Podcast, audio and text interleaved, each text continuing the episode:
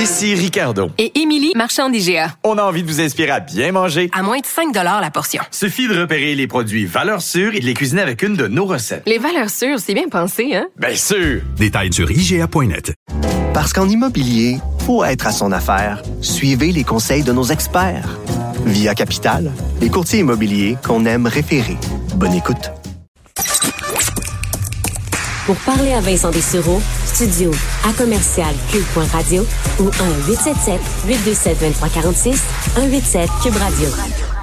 Émission assez olympique aujourd'hui. On parlait tantôt avec euh, les parents, euh, évidemment, de Laurence Vincent Lapointe, qui était, vous avez entendu toute la fierté euh, dans la voix de ces parents-là qui arrivent après tant d'efforts à voir ben, leur fille triompher, avoir une médaille olympique au cou.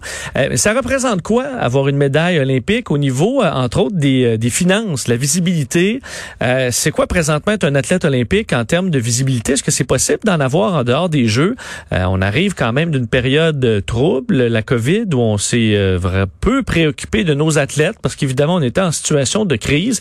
Euh, Tokyo, ben, évidemment, les remet un peu à l'avant-plan, mais un peu. Parce qu'évidemment, en plus, avec Tokyo, euh, les heures sont, sont particulières, les codes d'écoute sont peut-être moindres. On voyait, je donnais les codes d'écoute à NBC euh, qui étaient en baisse, en grande partie là, par rapport à Rio, évidemment en raison du décalage horaire, mais peut-être un peu moins d'intérêt. Il y a moins d'action, évidemment, avec l'absence de public. Alors, on en fait quoi de tout ce marketing euh, et ces, valeurs qu'ont les athlètes et leurs médailles? On en parle avec le spécialiste du marketing sportif, directeur communication et marketing à l'Institut national du sport, Jean Gosselin. Monsieur Gosselin, bonjour. Bonjour, M. Merci de l'invitation. Euh, c'est intéressant, ce dossier-là, parce qu'évidemment, euh, il y a énormément d'argent en jeu dans les Jeux olympiques, la candidature, les installations, les commanditaires qui mettent énormément d'argent. Donc, on veut se coller à ces athlètes-là. En même temps, ce sont des athlètes amateurs dans des sports qu'on perd souvent de vue entre les Olympiques, donc pendant plusieurs années. Euh, Est-ce qu'obtenir des commandites, des commanditaires actuellement, c'est très difficile pour des euh, athlètes amateurs? Euh, non seulement c'est difficile, c'est presque impossible. Euh, j'aurais aimé vous donner une autre réponse. Euh, ça n'a jamais été au fil des années facile, mais je dirais que depuis 5 à 10 ans, c'est très, très, très difficile. pour différentes raisons. La principale raison, je dirais, c'est que le, le marché de la commandite a beaucoup évolué. C'est très difficile de trouver de la commandite pour à peu près n'importe quel secteur. Les, les marques euh, ont, tendance à, resserrer leurs critères euh, de, sélection. Euh, les marques vont aussi acheter moins de propriétés pour mettre plus d'argent dans ce qu'on appelle dans notre jargon de, dans l'activation. Donc, plutôt que d'en acheter beaucoup et de ne pas en parler beaucoup, on fait le contraire, on en achète moins et avec l'argent qu'on a sauvé, on s'organise pour en faire parler plus. Et à, à ça s'ajoute aussi une certaine réserve euh, de la part des marques à, s'associer à des individus, euh, parce qu'évidemment, euh, c'est très puissant une commandite d'athlète, mais ça passe par un individu et avec tous les comportements personnels ou professionnels que les individus peuvent avoir, ben, une marque n'a peut-être pas envie de prendre le risque d'avoir un individu qui part avec soit un mauvais comportement ou une déclaration mal placée où on est de moins en moins permissif. Évidemment, pour les athlètes, le, moment où ils sont en compétition aux Olympiques, c'est le moment où ils ont le plus de visibilité, mais euh, ils n'ont pas de commanditaire sur leurs habits. Euh, c'est les, bon, les, euh, vestes, les équipements officiels du, pays qu'ils représentent. Est-ce qu'on a déjà envisagé de leur accorder de, mettre des commanditaires, même leurs propres commanditaires, sur une partie de leur équipement en leur permettant comme ça d'avoir de, des fonds qui allaient pouvoir financer leur entraînement leur, et leur, leur saison qui allait suivre? Aux Jeux olympiques, c'est impossible. Les seules marques qui sont possibles d'être vues pendant les Jeux olympiques, ce sont les marques des fabricants d'équipements et encore là, ces marques-là, donc les logos de d'Adidas, de, Nike et, compagnie, euh, ben, les, grandeurs, les grosseurs sont sont calculés au millimètre près. Euh, vous remarquerez, euh, les Jeux olympiques, c'est le seul événement où il n'y a aucun commanditaire en bordure des des sites de compétition. Donc, ça, ça devient très difficile euh, de le faire. En même temps, euh, c'est là où, quand je parlais tantôt du marché de la commandite qui a évolué à une certaine époque, la commandite était beaucoup de la visibilité, c'est-à-dire combien il y a de paires de yeux qui vont voir mon logo. Maintenant, la commandite, elle va plus loin que ça. La commandite veut veut, veut entrer comme commanditaire, je veux entrer dans la euh, dans l'expérience que l'organisation ou que l'athlète vous fait. Donc, c'est pour ça qu'on y va avec des choses qui sont beaucoup plus près des consommateurs que seulement faire voir le logo, parce que euh, le logo ben, nous amène à, euh, à, à voir une entreprise, mais ça ne nous en dit pas nécessairement plus sur ce qu'elle fait et ce qu'elle peut faire pour moi comme, comme consommateur. Donc, on va les utiliser beaucoup comme euh, comme influenceurs, carrément. On les verra pendant les Olympiques et avant, après, euh, faire des, des stories, des vidéos, des photos avec des différentes marques. Effectivement, c'est probablement une, porte de sortie qui, euh, qui, qui, se dessine depuis quelques années avec l'émergence évidemment des réseaux sociaux et le phénomène des, des influenceurs. Donc, les athlètes qui euh, prennent le temps de bien développer leurs réseaux sociaux, de bien les exploiter, ben, vont recevoir des offres euh, de la part de marques, de la part de, de, commanditaires qui vont vouloir les utiliser pour transmettre leur message. Et ça, ben, ça va dans le sens de, ce que je disais tantôt par rapport à la commandite qui veut se rapprocher davantage du consommateur.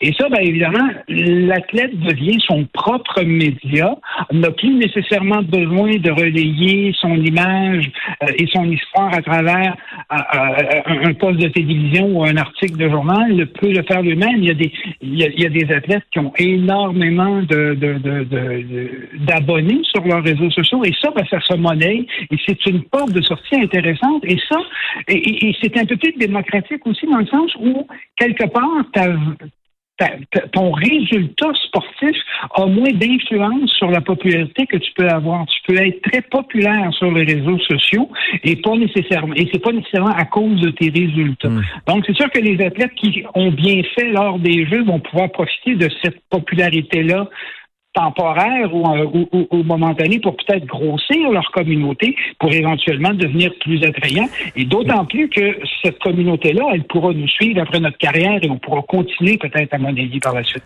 Euh, dans le sport professionnel, évidemment, en termes d'argent, euh, homme-femme, c'est deux mondes, là, mais complètement différents euh, en termes de, d'ampleur de, et de, de, de commandite, droits de télévision et compagnie. au niveau amateur, est-ce qu'on se rapproche un peu plus dans le style les, commandites ou les différences entre les, euh, hommes et les femmes? Si je prends l'exemple les exemples que moi je connais, c'est-à-dire, bon, ça fait quelques années que je suis dans le domaine, euh, particulièrement au Québec, au Canada, je vous dirais qu'il y a, à certains égards, les femmes ont peut-être même été un peu favorisées ou ont reçu plus d'attention en termes de, de, de, de commandite. Euh, donc, je pense qu'il y a là une certaine démocratie euh, ou une certaine parité, plutôt, c'est un, le mot est plus juste, euh, qui, qui s'est installée parce que, effectivement, les femmes ont d'aussi bonnes histoires que les gars à, à, à raconter, elles ont aussi de très bons résultats parce que le Canada a cette particularité d'être un précurseur dans les dans les nouveautés du monde du sport. Le Canada est souvent le premier à embarquer dans les nouvelles disciplines. Le Canada a beaucoup d'enfants sur la pratique sportive des femmes en sport de haut niveau peut-être pas au même alors que les autres pays ne, suivent pas la même cadence. Donc, on est souvent en avance sur les autres pays. Ben, et là, ben, lorsqu'on on, se consacre essentiellement sur la question du sport au féminin, ben, le Canada est en avance parce que pour le Canada, euh, euh, une médaille de gars ou une médaille de fille, ça reste un résultat euh, olympique ou paralympique. Donc, à ce moment-là, ben, la retombée dans le public fait en sorte que euh, ben, les filles, et, mon expérience personnelle me fait penser que les filles ont parfois même un avantage par rapport aux hommes. Donc, c'est comme ça qu'on explique le, le, le, le, haut taux de médailles euh, chez, chez les femmes au Canada. C'est que nous, on a, on a, une équité plus grande euh, au niveau des, euh, bon, des, possibilités d'entraînement, du financement, tandis que d'autres pays, eux, ont pas suivi. Ils sont encore beaucoup au niveau des hommes. Donc, nous, c'est plus, on, on se retrouve à avoir cet avantage-là chez nous. J'ai pas, j'ai pas la prétention de connaître tous les détails. Il y a des spécialistes nettement meilleurs que moi là-dessus, mais c'est certainement un des éléments qui fait en sorte que le Canada est en avance, que ce soit sur des sports euh, émergents, que ce soit sur des pratiques comme pour euh, pour les filles. Et, et, à ce moment-là, bah oui, ça nous donne une ça, nous donne une marge de manœuvre. Euh, bon, il y a certainement là, les spécialistes vont, vont analyser pourquoi pourquoi les hommes ont peut-être pas fait mieux, euh, mais il en reste pas moins que euh, la, réponse facile pourrait être oui, mais il y a plus de compétition chez les hommes. Je suis pas convaincu que c'est la seule et c'est la plus importante des, variables dans, dans ce contexte-là. C'est vraiment l'effort de développement et l'effort euh, et, et, les ressources qui sont mis à la disposition autant des hommes que des femmes au Canada. Les médailles de nos jours, ça, ça vaut quoi? Là? Une médaille d'or comme celle d'André de Grasse ou une médaille d'argent comme celle de Laurence Vincent Lapointe? Euh, est-ce que ça varie beaucoup par le, ben, évidemment par le pays, mais aussi par le sport, la popularité de ce sport-là? Je dis toujours à la que la seule valeur sûre que l'on peut accorder à une médaille, c'est la valeur des métaux précieux qui la composent. Hmm. Euh, donc, une médaille d'or pour euh, présentement vaut 1000 dollars. Ça coûte, il y a 1000 dollars de métaux précieux dans la médaille d'or.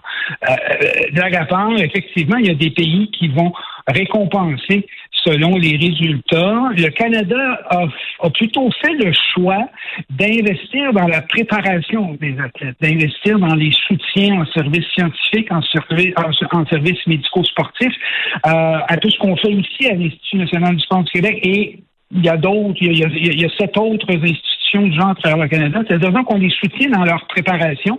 Le Canada accorde des brevets euh, aux athlètes dans leur préparation olympique, donc les finances. Le gouvernement du Québec fait la même chose. Et plutôt que d'y aller sur des récompenses de résultats, le Comité olympique canadien accorde 20 000 dollars pour, euh, pour une médaille d'or. C'est davantage, je pense, une récompense qui souligne le, le, le, qui, qui, qui, souligne l'exploit. Euh, il y a aussi des montants pour les médailles d'argent, les médailles de bronze, mais euh, le choix qu'a fait le Canada et, et, le Québec, c'est d'investir dans la préparation des athlètes et en espérant par la suite que les résultats seront là. Euh, donc, peut-être moins de moins de dollars attachés aux médailles, mais beaucoup plus de dollars euh, donnés pour les préparer, ces fameuses médailles-là. C'est un monde euh, fascinant euh, et qui génère beaucoup, beaucoup, beaucoup d'argent, mais il y a certains athlètes qui se retrouvent avec des pinottes à travers tout ça dans le grand magot. Jean Gosselin, c'était vraiment intéressant de vous parler. Merci d'avoir été là. Merci, bonne fin de jeu. Au revoir. Merci aussi, vous, à vous aussi, spécialiste donc du marketing sportif, directeur communication et marketing à l'Institut national du sport.